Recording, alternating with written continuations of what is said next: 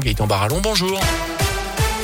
Bonjour Jérôme, bonjour à tous. Elle a une cette enquête ouverte à Chalmazel au lendemain de cet accident qui aurait pu virer au drame. Une fillette de 8 ans est tombée du télésiège hier en début d'après-midi, une chute d'une dizaine de mètres de hauteur. La victime se trouvait avec son grand-père au moment des faits. On ignore encore les raisons exactes de cette chute. Elle a été prise en charge en tout cas par l'hélicoptère du SAMU pour être transportée vers l'hôpital nord de Saint-Etienne.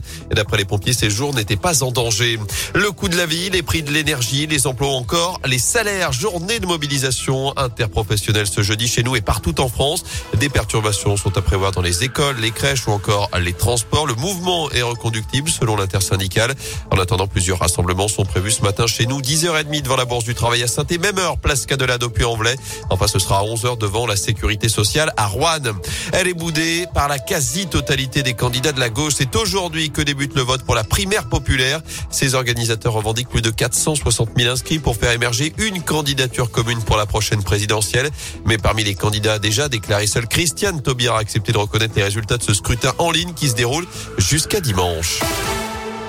Dans l'actu également, des faussaires interpellés à Lyon et à Paris. 13 personnes soupçonnées d'avoir établi des milliers de faux passes sanitaires en utilisant le nom de médecins ou d'infirmiers. 60 000 documents falsifiés auraient été fabriqués. Huit personnes ont notamment été interpellées dans la région. Par ailleurs, notez que le Conseil d'orientation de la stratégie vaccinale écarte pour l'instant l'idée d'une quatrième dose en France. Ce second rappel n'apporterait pas de bénéfices individuels significatifs et induirait, je cite, un risque de désengagement de la population. Dans ce contexte, la médecine Made in C'est le quatrième épisode de notre série sur ces entreprises de la région qui innovent face à la crise sanitaire. Aujourd'hui, Radio Scoop met en valeur un traitement contre le Covid, celui de Fabentech, basé près de Lyon.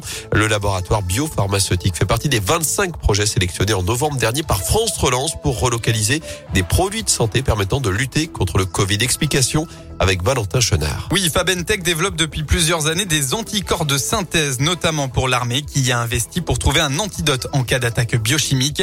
Les anticorps, c'est ce qui permet à notre système immunitaire de combattre les virus. Et Fabentech a réussi à développer des anticorps polyclonaux qui, contrairement aux habituels monoclonaux, s'attaquent à tous les variants du coronavirus. Sébastien Iva, le président de Fabentech. La technologie polyclonale va prendre le virus par plusieurs angles, en fait, va attaquer par toutes les surfaces et va pouvoir neutraliser le virus et donc euh, l'empêcher de pénétrer dans euh, l'organisme de la personne. Cette technologie serait donc plus efficace pour détruire les différents variants du Covid.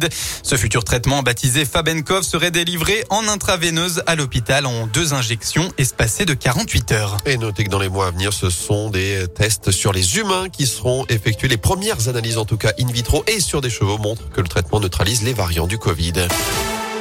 En foot, il aura fallu attendre 66 jours, plus de deux mois sans victoire, sans même le moindre point en Ligue 1. Les Verts ont retrouvé hier soir le goût du succès en championnat. Victoire 1-0 à Angers en match en retard de la 20e journée. But d'un Angevin contre son camp en fin de première période, ce qui permet à la SS de se relancer dans la course au maintien. Les Stéphanois sont toujours derniers, mais à 4 points désormais du barragiste, à 5 longueurs du premier non relégable. Prochain rendez-vous dimanche, 8 de finale de Coupe de France à Bergerac, avant la réception de Montpellier samedi 5 février dans le Chaudron.